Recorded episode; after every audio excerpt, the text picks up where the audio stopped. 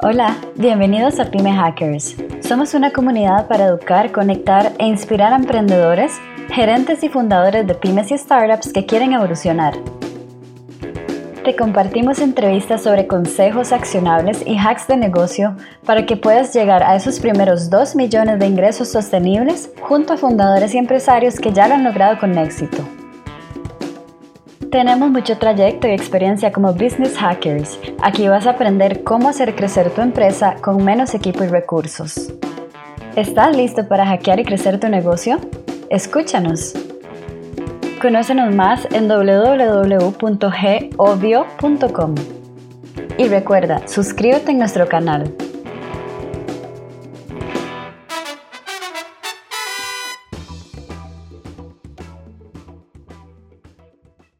Bienvenidos a Pyme Hackers. Hoy justamente vamos a estar conversando con Carolina, la CEO de Join Us, una empresa que tuvo que reinventarse o está reinventándose para entender cómo hackear el mundo de eventos y de entradas en época COVID. Vamos a pasar por toda su historia. Al mismo tiempo, la conversación de hoy es súper, súper, súper interesante y verdaderamente queremos seguir haciéndolo y seguir entusiasmando a que más mujeres se metan en el mundo de tecnología. Hace falta, ocupamos que haya orden en el mundo tech. Y justamente por eso Carolina hoy es el mejor ejemplar de cómo una mujer en tecnología puede sobresalir tal como siempre debería ser y encontrar formas de modificar o de cambiar y de mejorar una industria que se pudo haber visto en peligro si no hubieran empresas como Joinos en el mercado. Hola Carolina, ¿cómo estás? Hola Steve, ¿qué tal? Bien, muy bien, aquí encerrada, eh, mirando por la ventana.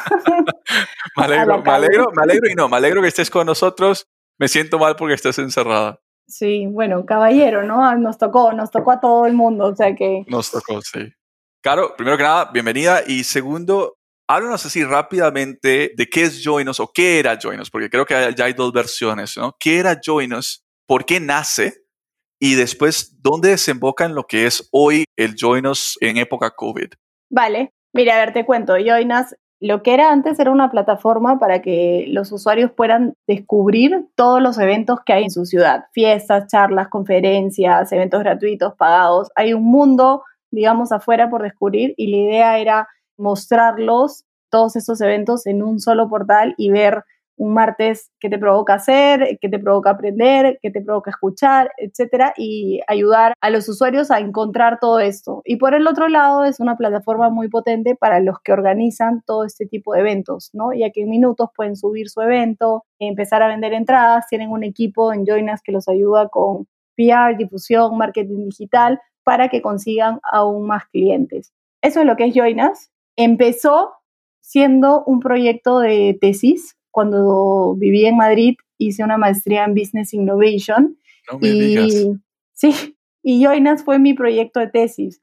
Realmente no era que fui a la maestría con ese proyecto en la cabeza, simplemente allá buscando un tema para ese proyecto de tesis de un año, me di cuenta y tuve flashbacks de lo que me pasaba cuando vivía en Lima, que por ejemplo yo salía a trabajar un martes en Jambal, en una corporación donde trabajaba y quería hacer algo, ¿no? El martes a las 7 de la noche y siempre era como lo mismo, bueno, puedes ir a comer, puedes ir al cine. Y entonces yo decía, tiene que haber más cosas en Lima. Entonces yo pensaba que mi ciudad, Lima, Perú, era aburrida, este, porque no sabía qué más había para hacer.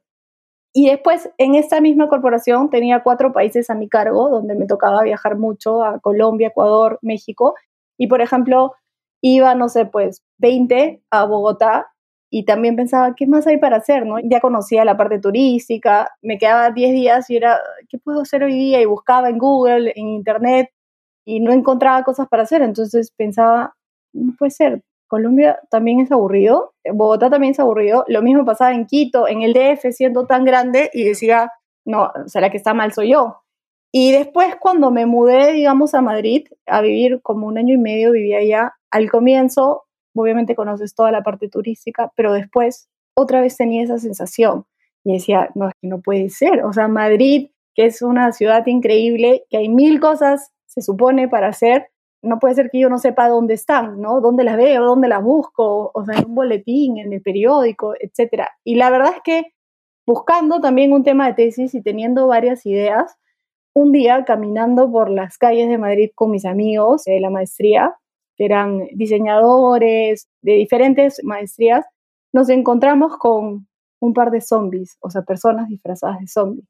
Y después seguimos caminando y nos encontramos con un grupo de 10 zombies. Seguimos caminando y habían 20 zombies, dos zombies, y era como, ¿qué está pasando? Era abril, no es Halloween. ¿Y te cuestionaste qué habías tomado antes de salir de la casa? Claro, era como, ¿por qué estamos viendo a estas personas? ¿Qué está pasando? O sea, no es Halloween, es abril, y en eso llegamos a la Plaza Callao, que es una plaza en Madrid, y habían como 10.000 personas vestidas de zombies reunidos, conversando, jugando, tomando, etcétera, en la calle. Y era como, ¿qué es esto? Busqué en Google y ahí nos enteramos de que el tercer domingo, me parece, de abril, todos los años se realizaba como el Zombie Parade. Entonces toda la gente iba disfrazada y caminaban juntos y etcétera, ¿no? Entonces... No me digas. Casi, casi que yo y mis amigos lloramos porque estábamos vestidos de mortales, normales, queríamos ser parte, o sea, queríamos participar de esto, pero bueno, ya no nos da el tiempo de ir corriendo, hacer disfraces, casi que rompo mi ropa para también como ser parte de esto que me parecía tan, tan divertido. Y es ahí donde dije, o sea, no puede ser que no hayamos sabido de esto, ¿no? Y ahí es donde dije, oye, a mí también me pasaba esto cuando viajaba en esos sitios, etcétera, y pensé, ¿y si hago un proyecto de tesis donde doy a conocer en un solo sitio todos los eventos que hay en la ciudad, si sean gratis, pagados, así sean en la calle, en donde sea, y de todos los rubros. Y es así como empezó, digamos, este proyecto de tesis, ¿no? Y bueno, al final lo entregué, me fue muy bien, y como toda tesis, bueno, la mayoría, por así decirlo, se queda... En este caso no fue un libro en un cajón, pero te puedo decir que fue un USB o un archivo en mi computadora. Y ya cuando regreso a Lima, pensaba, ¿y qué pasa si lo hago realidad? ¿No? O sea, ¿cómo empiezo esto? Y por el otro lado, igual tenía ofertas para trabajar en la corporación donde estaba, en otros sitios. Y entonces es ahí donde todos los días, digamos, me levantaba y decía, bueno, ahora que tengo la maestría, ¿qué voy a hacer? ¿Dónde voy a trabajar? Y tenía estas ofertas que eran muy buenas, increíbles, pero la verdad es que en mi cabeza había un bichito que todo el día me decía como, hazlo, hazlo. Y yo decía, no, pucha, pero ¿cómo? O sea, ¿por dónde empiezo? O sea, ¿cómo se hace esto? Etcétera. Y un día tomé la decisión y dije, no, ¿sabes qué lo voy a hacer?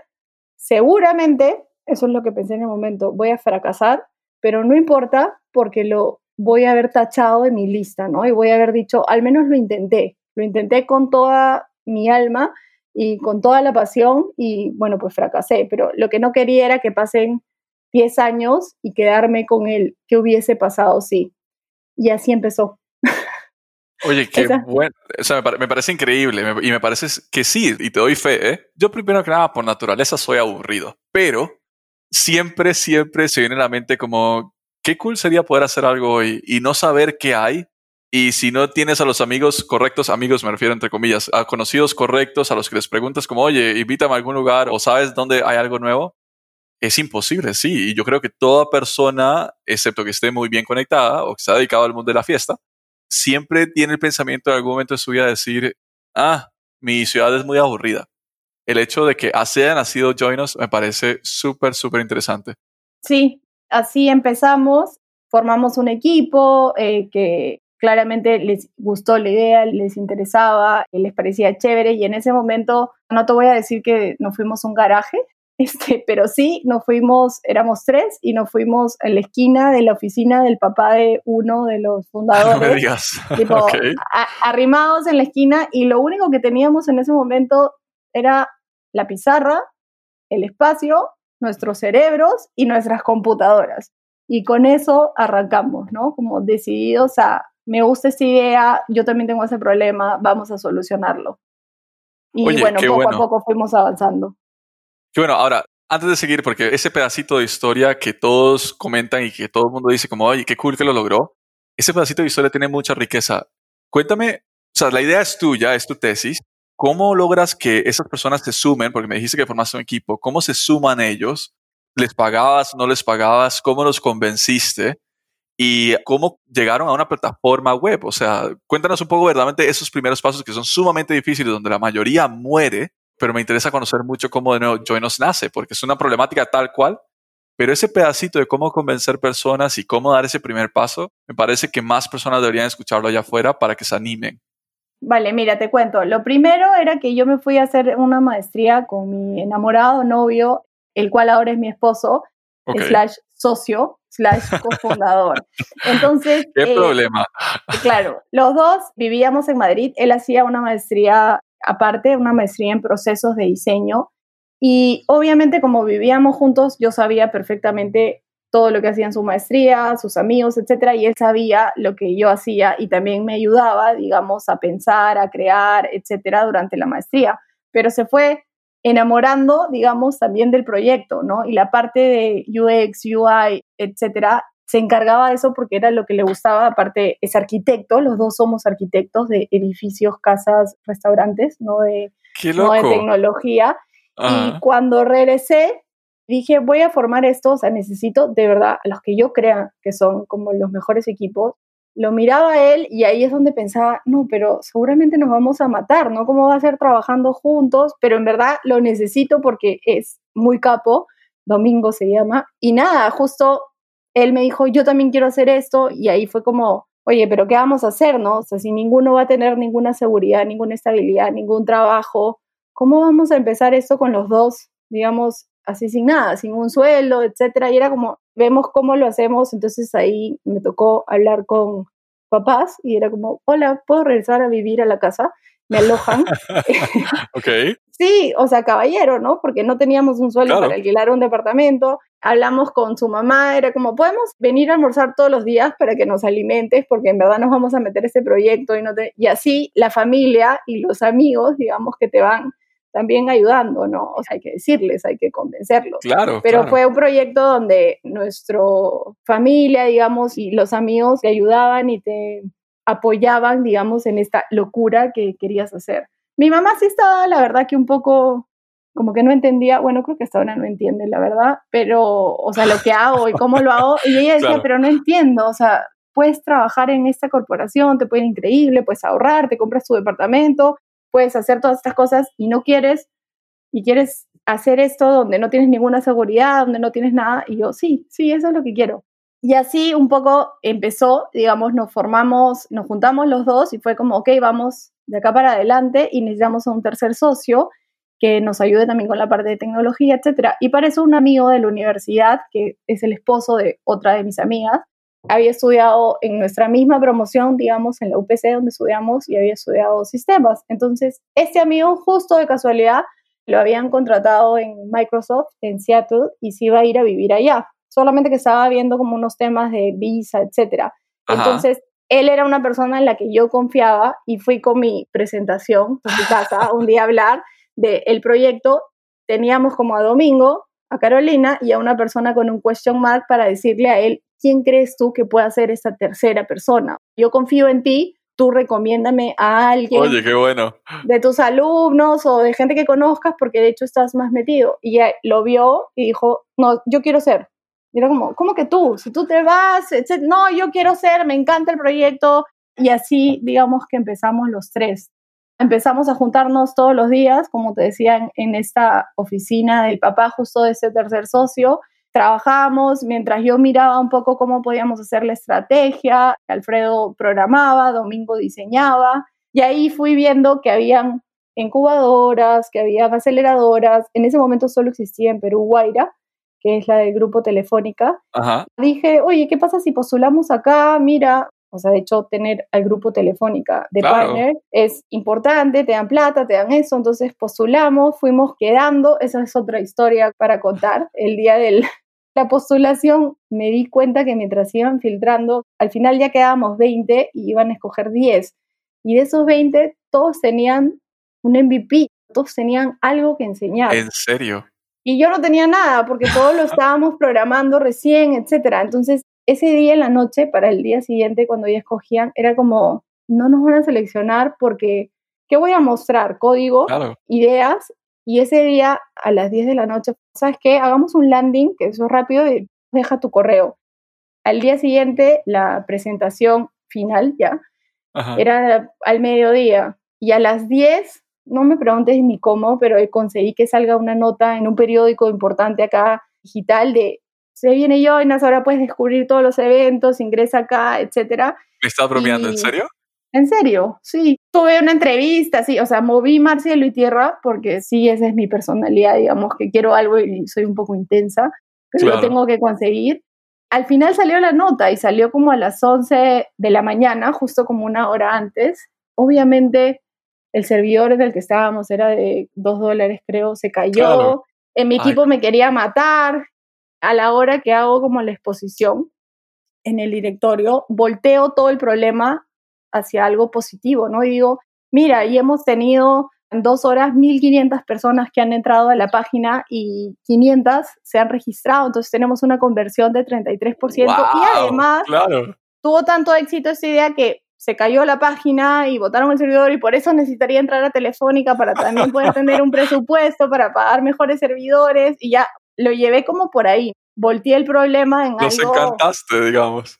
sí, y al final nos escogieron, somos socios de Telefónica, entramos y de hecho ellos te dan, aparte de oficinas, mentorías, etcétera, dinero para que puedas seguir creciendo y puedas ir contratando poco a poco un equipo, puedas ir validando tu modelo de negocio, etcétera, ¿no? Y desde ahí hemos seguido avanzando. Oye, qué loco, me parece súper, súper interesante. Solo de esa historia que acabas de contar sale una película y así, taquillera. Sí, me imagino. Y cada, lo más gracioso es que hay mil cosas en el camino que, bueno, tu podcast va a durar 10 horas, pero sí, es como cada tema es, te juro que todo un episodio.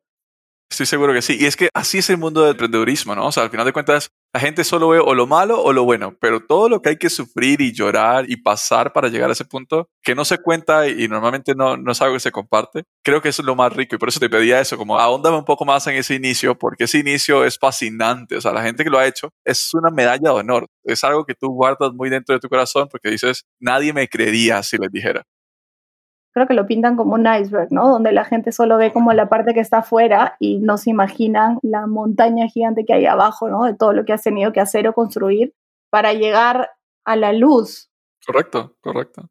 Ahora sí, entonces, frenemos ya la parte emotiva y ahora metámonos un poco al Joinos. Entonces, Joinos, ya después de todo lo que acabamos de contar, comienza a crecer. Eh, cuéntanos un poco esa historia de cómo se va dando ese crecimiento. Termina quizás en el momento donde entra COVID y ese episodio de transformación de ese momento donde entra COVID a hoy, eso es lo que más me interesa conversar. Pero primero conversemos de ese crecimiento que van teniendo, cómo se van concentrando, en qué vas enfocando el negocio y cómo era el momento donde pegas contra el muro de esta enfermedad llamada COVID, ¿no? Vale, vale. Empezamos con esta idea, como te digo, de la tesis, el papel aguanta todo y a la hora de realmente llevarlo a cabo y probar, etcétera, nos fuimos dando cuenta de un montón de cosas para nuestra buena suerte, siempre probábamos todo antes de lanzarlo o de crear todo, ¿no? Entonces empezamos con una plataforma que solo era un landing y de un deja tu correo. Por ahí empezamos y después ya estaba el 2% y ese 2% lo probábamos y decíamos, no, acá está mal. Y eso nos permitía corregir rápido y avanzar sobre la marcha con todas estas correcciones. No es que desarrollamos todo por siete meses y lo lanzamos para después ver que estaba bien y que estaba mal, sino que cualquier cosita que hacíamos la probábamos. Empezamos con el primer evento en Joinas, que fue un evento gratuito que nosotros mismos organizamos, como somos arquitectos, hicimos un paseo de arquitectura por el centro de Lima, caminando con 20 personas nada más, obviamente que no eran amigos ni nada, sino que se vaya difundiendo el mensaje, que quieran ir un sábado a las 4 de la tarde a pasear, a conocer la ciudad, a saber más de edificio y a conocer gente nueva. Entonces se fueron apuntando estas personas. Pusimos a un amigo arquitecto de host, que era justo el más teórico. Lo más gracioso es que se enteró después de haber visto el post y dijo como, oye, no entiendo, ¿por qué salgo yo de host? Y era como, ay, perdón, sí, oye, necesito que me ayudes tal día. Fue muy gracioso, ¿no? Y ese día nos íbamos a encontrar en una plaza en el centro de Lima para nuestra buena suerte llegamos y había una manifestación y habían miles de personas y era como, ¿y ahora dónde están esas 20 personas? ¿Quiénes son? No pedí sus teléfonos. Entonces me puse a gritar por la plaza, ¿Joinas? ¿Alguien de Joinas? Etcétera. Entonces de 20 logramos ubicar a 18. Salimos ese día a caminar, a pasear, nos conocimos, les pregunté cómo has llegado acá, o había una pareja, por ejemplo, de abogados y decían, no, me pareció divertido hacer esto como un sábado. Yo no sé nada de arquitectura, pero ¿por qué no aprender? Llegó una persona que tenía un blog de diseño y así juntamos estas 18 o 20 personas. Y después empezamos a hacer cada vez más eventos. El segundo evento que hicimos también fue pagado. Y lo más gracioso es que no teníamos una pasarela de pago todavía. Era una conferencia donde sí se vendían las entradas, pero cobraba yo en la puerta con una cajita y daba el vuelto. Tenía que ponerme en los zapatos de los organizadores. Yo no había hecho eventos antes. Tenía que entender cuáles eran sus problemas, tratar de conocer ese mundo para poder desarrollar algo mejor. Cobraba con la cajita, daba vuelta, etcétera. Creo que me demoré como tres semanas organizando todo ese evento y de ahí dije, Dios mío, no quiero hacer eventos yo hacerlos nunca más, claro. porque es un dolor de cabeza. O sea, tú fuiste tus primeros dos clientes, fuiste tú. Sí. Vaya. Exacto. Y eso nos ayudó a darnos cuenta de un montón de cosas y regresar y meterlas en la parte de diseño, en la parte de UX, en la parte de la plataforma, etcétera, ¿no? Por ejemplo, esto que te contaba de la plaza, cuando nos juntamos y había una manifestación, al día siguiente regresamos y añadimos un feature que decía cómo nos encontramos. Ejemplo, voy a estar con un polo rojo y una pancarta, algo así, a raíz de la experiencia que ya habíamos pasado. Poco a poco fuimos creciendo, teniendo más eventos, trabajando con más organizadores, siempre al comienzo con los pequeños y los medianos, porque los grandes ya tenían una forma que venían trabajando desde hace más de 20 años con tiqueteras tradicionales y no confiaban mucho en la parte digital. Entonces empezamos con los abandonados, por así decirlo, ¿no? La gente que quería hacer algún evento y que no le quedaba otra que abrir una cuenta, mandar mails, constancias de vouchers.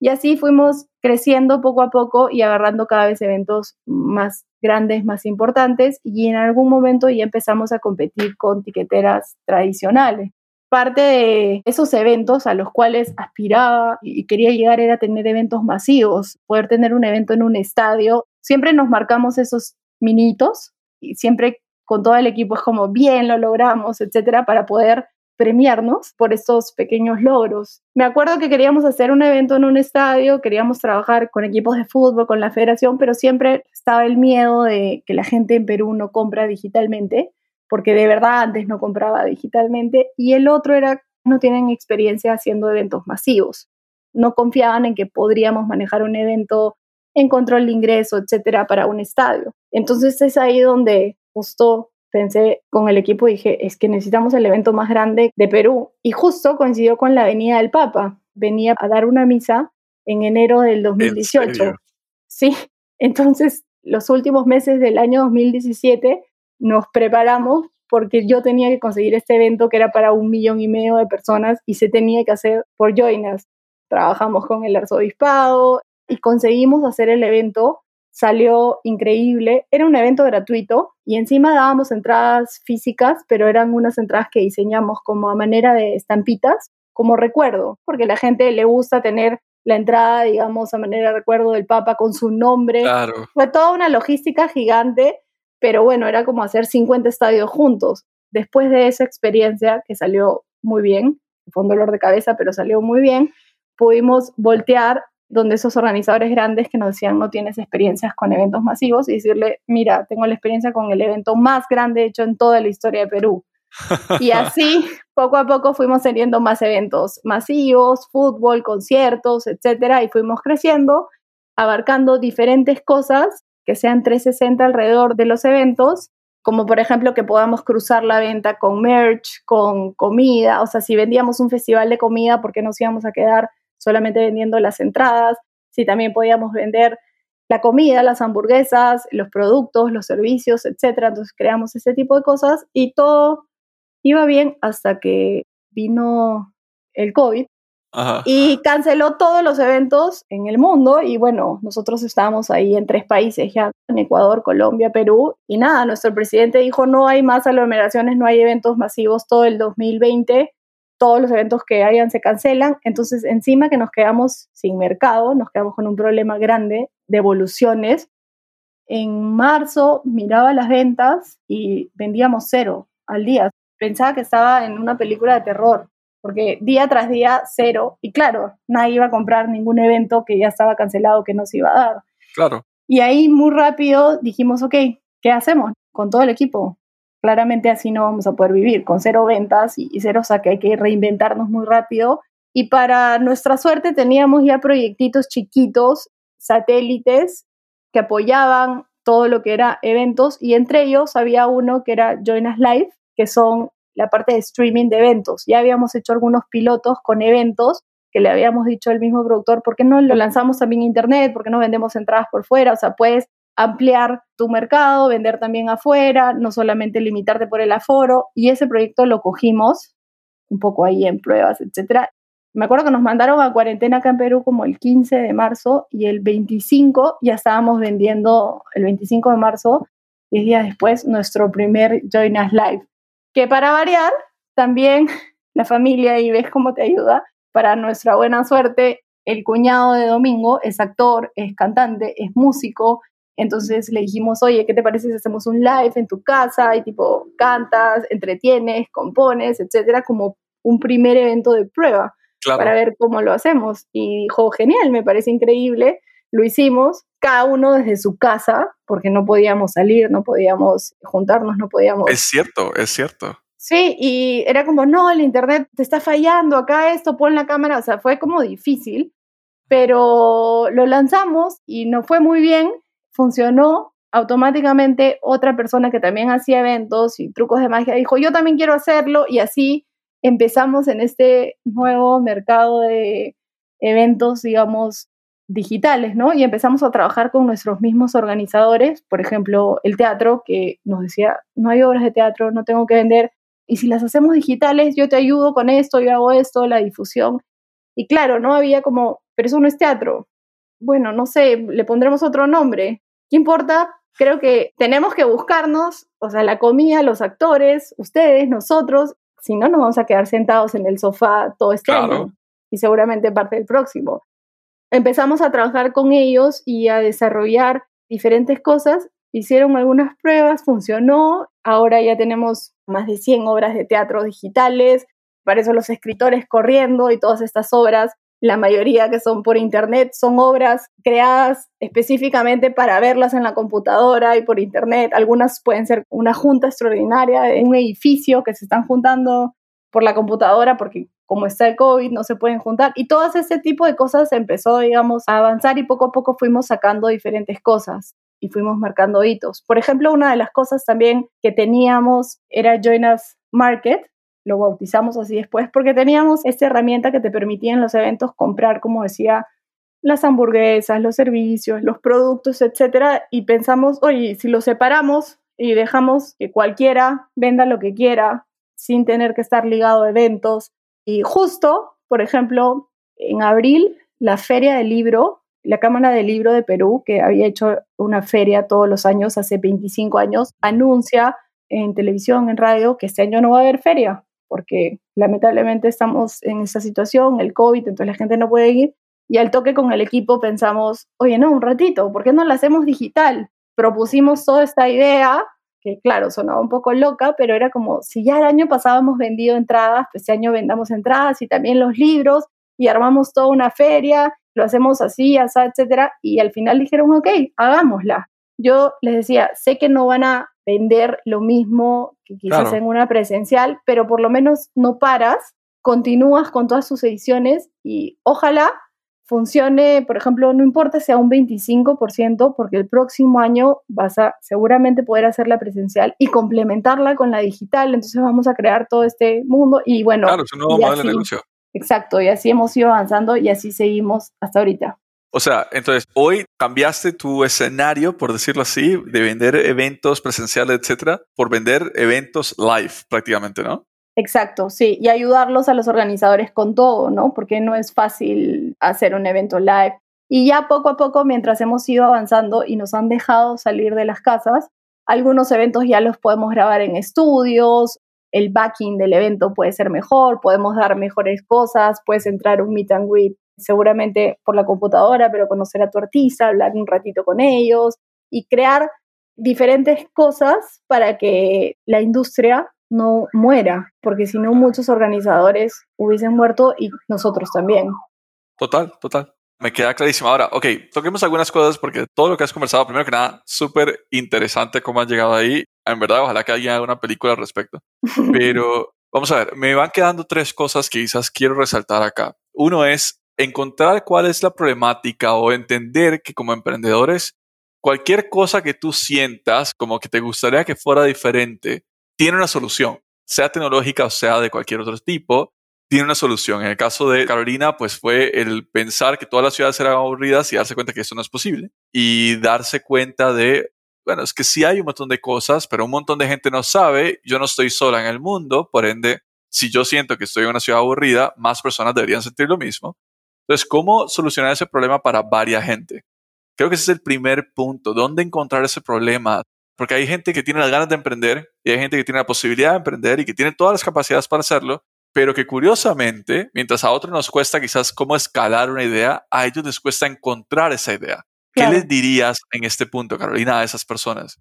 A ver, sí, la verdad que creo que hay de todo, ¿no? Y todos tienen cada uno su problema. Algunos quieren ver cómo escalarlos. Algunos tienen todo el equipo, el dinero y todo, pero no tienen la idea. Entonces yo creo que es una fórmula de varias cosas que te van a dar una mejor probabilidad a que salga bien, ¿no? Y lo primero, en mi caso, fue un problema que yo tenía, o sea, es un problema personal al cual yo no estaba pensando que quería emprender, ni ser emprendedora, ni ganar plata, ni nada por ahí. Yo solo estaba pensando que ese problema me molestaba, eh, quería solucionarlo, sentía que se podía solucionar, que se podía hacer mejor, o lo hago yo o esperaré sentada que alguien lo haga, pero como nadie lo hacía, dije, lo hago yo. Ese fue mi motivo. Y como era mi problema y era algo que de verdad quería solucionar, era algo que yo sí pensaba que a través de un concierto de jazz, un taller de cómo importar de China, un concierto de Shakira o un taller de emprendimiento o una feria de libro, es una forma de llevar cultura también a la gente, ¿no? Yo soy una persona súper curiosa, o sea, yo creo que curiosidad es la palabra que me define. Me encanta viajar, me encanta entender otras culturas, me encanta verlas, ver cómo piensan, tratar de entender por qué piensan así, por qué las cosas son así. Las cuestiono no por mala onda, sino porque de verdad las quiero entender. Este, Y si no las entiendo, como que me empiezo a frustrar. Siempre soy la que pregunta, pero ¿por qué? Y esto, pero ¿por qué pasó así? ¿Y por qué no pudo ser así? Yo creo que pueden haber dos caminos. Uno, que encuentres realmente un problema tuyo o de alguien que veas o algo que tú pienses, oye, esto acá me parece que se puede hacer mejor. Entonces ahí ya estás innovando porque le estás dando valor a lo que sea que quieras. Y dos, que sea un problema que realmente te guste, porque vas a estar tan metido en eso que si es algo que no va contigo, que no te gusta mucho, verlo todos los días, levantarte con ese entusiasmo de, voy a hacer esto. Por ejemplo, si me dices cómo sembrar granadillas de una mejor manera, no soy una persona que siembra fruta, ni sé, ni conozco, ni tampoco es algo que me apasione. Entonces, sí, quizás voy a resolver el problema, pero no sé si con tanta ganas y con tanta pasión como un problema que sí me guste. Yo creo que si quieres hacer algo, primero tienes que empezar observando cuál es el problema que tiene alguien o cómo lo puedes solucionar o cómo lo puedes hacer mejor y una vez que encuentres ese problema, tratar de probarlo, ¿no? De ver, oye, sí, realmente era un problema o yo me imaginé que este era un problema y en verdad todo el mundo me dijo, no, yo estoy feliz así y no pasa nada. Yo creo que un poco va por ahí. Justamente ese tema nosotros lo hablábamos en otra sesión, que le mencionábamos el founder fit. Y creo que es uno de los puntos más importantes de cómo verdaderamente entender o cómo lograr pensar que yo puedo hackear un negocio, cómo hackear una solución, y es encontrar que soy yo el que tiene un liga emocional o tengo algo que me une a ese problema emocionalmente, porque tal como acabas de decir, vas a pasar demasiado tiempo solucionando este problema o buscando la solución a este problema, que si no hay una conexión o una conexión emocional, probablemente no vas a poder perdurar o evolucionar esa solución. Entonces me parece súper, súper rico lo que acabas de decir. Claro, como que tienes más probabilidades. Al final igual lo puedes hacer si el tema ni te gusta ni te interesa, no digo que no, pero de hecho si te gusta y te interesa y te motiva y te apasiona, vas a tener más probabilidades de hacerlo quizás mejor. Correcto. Ahora, el segundo punto de algo que mencionas y me tiene súper, súper intrigado es el tema de ya sea o resiliencia o conexiones porque cómo lograr mover el mundo de la forma como tú lo fuiste haciendo para que todo se fuera dando, ya sea desde sacar ese artículo de prensa o eh, lograr definir, soy yo quien va a ser mi primer cliente esas primeras dos veces. para entender cómo verdaderamente deberíamos hacer y cómo deberíamos mejorar el producto. Y de esa forma no quemaste un lead o no quemaste una oportunidad, sino que tú fuiste tu propio experimento, pero al mismo tiempo ganaste dinero en eso. Entonces, ¿cuál sería el consejo para, de nuevo, emprendedores o incluso ya dueños de empresas hoy que dicen, tengo una nueva idea, tengo una nueva línea de producto, pero ¿cómo asegurarme que yo pueda aprender en ese proyecto o que tenga cierta aceptación? Porque, por ejemplo, lo que tú hiciste con ese artículo fue demostrar que había una necesidad en el mercado que alguien tenía que resolver. O sea, si no, no hubieses tenido en dos horas 1.500 personas que se unieran. Claro, yo creo que lo principal es un tema de resiliencia. O sea, te he contado que saqué el artículo, pero no te he contado que llamé a más de 80 comercios, periódicos, lugares de cable, de televisión, etcétera, y 79 me dijeron no. Esa parte no la conté, pero claro, esa es la parte donde te van a decir no, no, te van a tirar la puerta en la cara y todo bien, o sea, tienes que entender que sí, pues a veces va a pasar eso y que es normal, es que es parte de la vida y tienes que tomarlo como, ok, ¿en qué me equivoqué? ¿Por qué me dijo no? ¿Por qué no hice el fit con él? Y para el siguiente vas mejorando. Hay una cosa que sí también creo que es parte de la resiliencia, etcétera, es que si tienes, por ejemplo, 50, me voy a inventar, clientes que quieres, yo en mi caso, y voy a hacer algo nuevo, empiezo dándoselo al que está en el puesto 50. No voy a ir al primero, al que es como mi caballito de batalla y el que quiero, porque todavía no sé bien qué voy a hacer o cómo lo voy a hacer, no entiendo bien, etcétera. Entonces voy a ir ganando experiencia con el 50, después con el 49 y etcétera, y así cuando llegue al primero, todas las preguntas que me haga, ya voy a haber tenido 49 personas que me han preguntado cosas similares y que las voy a poder contestar mejor. Yo sí creo que es bastante resiliencia y la parte de conexiones como todo en la vida. Yo creo que la gente está conectada, pero claro, no va a llegar del cielo alguien y te va a decir, ah, sí, mira, yo tengo tal persona que justo es mi primo. No, te toca a ti buscarla, saber a quién quieres. Si quiero, por ejemplo, a tal contacto, voy a buscar en Facebook, en LinkedIn, en todos sitios y es como, ¿cómo llego a Steve? Alguna conexión tengo que tener. Quiero hablar con Steve. Claro, quizás si yo te escribo directamente, tú dirás, ah, ¿quién es Carolina? No sé, de repente hago un, un párrafo bonito y te interesa, pero de repente no pero de repente puedo ver, ah, mira, Steve, no es que te estoqué, ¿no? Pero puedo decir, mira, Steve conoce a tal que es de este emprendimiento y que justo lo, entrevistó hace una semana, entonces le voy a decir a tal persona, oye, por favor, ¿me puedes presentar? Si me dice sí, genial, si me dice no, busco a otra persona y así.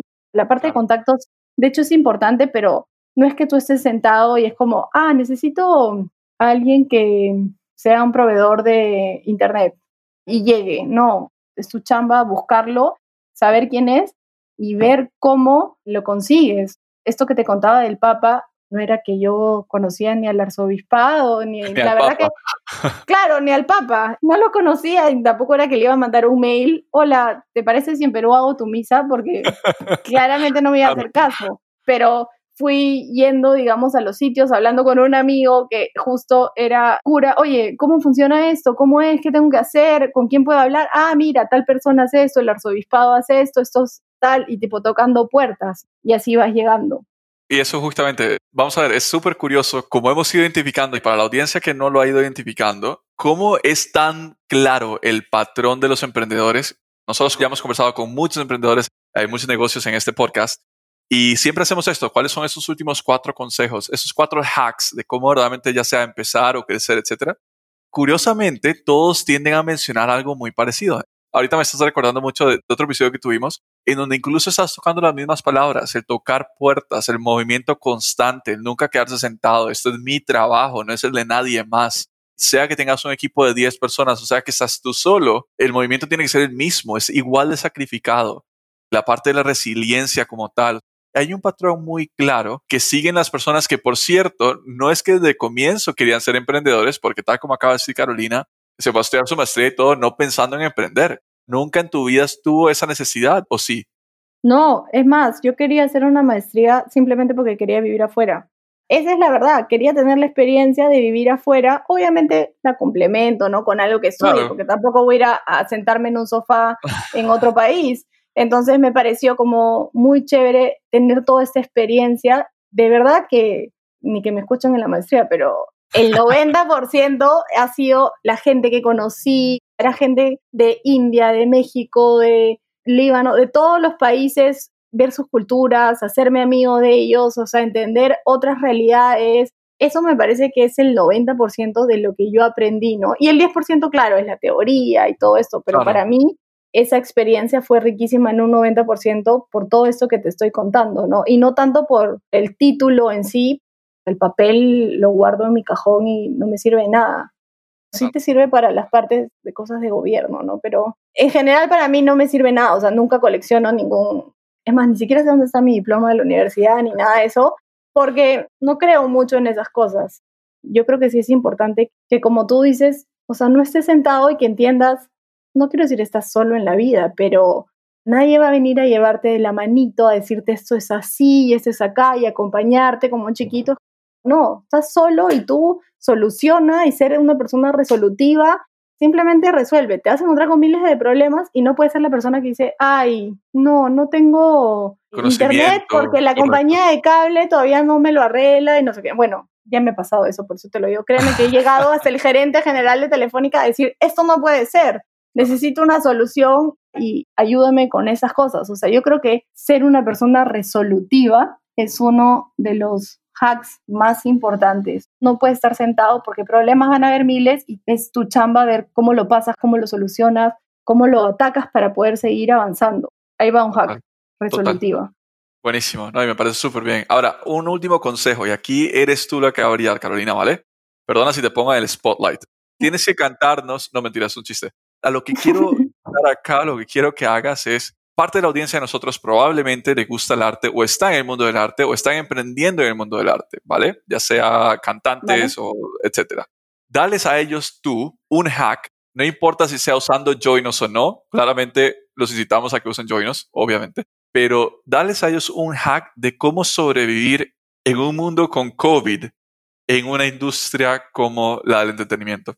Lo que creo es que como te decía, me gusta coger el problema y darle la vuelta y ver como la parte buena o mejor del problema, ¿no? Como eso que te había contado de cuando pues hablamos a y se cayó la página y lo, conté como algo bueno, o sea, en verdad era un desastre, me podía poner a llorar y todos a llorar y ya no poníamos nada, pero en verdad lo volteé, ¿no? Entonces, ya estamos en esta situación de COVID, es una porquería, realmente a nadie le gusta ni estar así, ni que todas estas industrias se hayan caído, que muchas empresas hayan desaparecido. Es horrible por lo que estamos pasando, pero también creo que es una buena oportunidad porque se ha creado una nueva normalidad, como le están diciendo, y hay nuevas oportunidades para crear, para innovar, para hacer este tipo de cosas. No solo va para los artistas, oye, todo bien con 20 años que has hecho repertorios en lugares físicos o en estadios, etcétera, pero ahorita estamos en esta nueva normalidad y tienes este mundo por descubrir, entonces lánzate, aprovechalo y fíjate qué más puedes hacer, cómo lo puedes hacer, cómo puedes transmitir digitalmente desde tu casa, como si antes tu público era tu ciudad, Lima, ahora tu público puede ser todo el país, inclusive todos los hispanohablantes, ¿por qué no un público en Japón que también le guste lo que haces, el taller, lo que dictas, el evento? Y nosotros en Joinas te ayudamos a todo eso, te ayudamos a que puedas tener tu evento online, que lo puedas streamear, te conseguimos más compradores, te conseguimos compradores no solo de tu ciudad, sino de diferentes partes del mundo que tengan un interés afín con lo que tú estás vendiendo. Aprovecha esta desgracia y saca una oportunidad, ¿no? Y lo mismo va también para cualquier emprendedor. En vez de pensar, pucha, sentado en el sofá mirando tele, es una desgracia, la vida, el COVID, no podemos salir, no podemos hacer nada. Es como, hey, hay un mundo nuevo allá afuera, el cual está comenzando, digamos, recién al 10% y tienes un montón de oportunidades para poder crear diferentes cosas y probarlas. O sea, aprovechalo. Me parece súper bien. Y que al final de cuentas alguien tiene que conquistar. No es que el mundo va a volver a, su normalidad, normalidad. Probablemente no. En el momento que ya esté la vacuna de COVID, ya quedó claro, esto va a volver a pasar, no sabemos cuándo. Hay un nuevo mundo que hay que conquistar y hay una nueva forma de hacer las cosas. Hay un montón de cosas que se pueden hacer para hackear, ya sea mi negocio o mi arte, etc. Entonces, no. Súper agradecido contigo, Carolina. En verdad, ese consejo creo que vale todo el podcast. Ahora sí, un último segmento full de publicidad de tu parte y cerramos. Shameless advertising. Mira, por mi lado, los invito a todos a entrar a joinas.com y ver todos los eventos que están, digamos, arriba. Van a tener teatro, películas, cine, charlas, conferencias, festivales, productos, servicios, que empiecen a descubrir desde donde quieran que estén. Solo necesitan internet, todo este mundo que antes yo lo llamaba como ciudad y ahora va a estar a través de algún dispositivo, ¿no? Y a cualquiera que organiza un evento, una charla o que simplemente tiene skills para algo, por ejemplo, para hacer cupcakes, lo invito a que suba su evento en Joinas, que haga una clase de cupcakes, que trabaje, digamos, con nosotros. Nosotros los vamos a ayudar en todo lo que es marketing, en todo lo que es PR, en que quizás pueda coger este skill y llevarlo a un segundo nivel, ¿no? Y pueda vivir de eso y ojalá que poco a poco contratar más personas y que más personas vean sus eventos, etcétera. Así que nada, los invito a entrar a joinas.com. Un gustazo, Carolina, ¿verdad? Tenemos que seguir conversando definitivamente. Tu historia increíble de nuevo. Ojalá si alguien de todos los artistas que hemos mencionado es un director de películas, vale la pena ponerse en contacto con Carolina. Y para todos los demás, muchas gracias por haber compartido tiempo con nosotros. Visiten Joinos, visiten Pyme Hackers y estamos en contacto muy pronto. Muchas gracias, Carolina. Gracias a ti, Sip.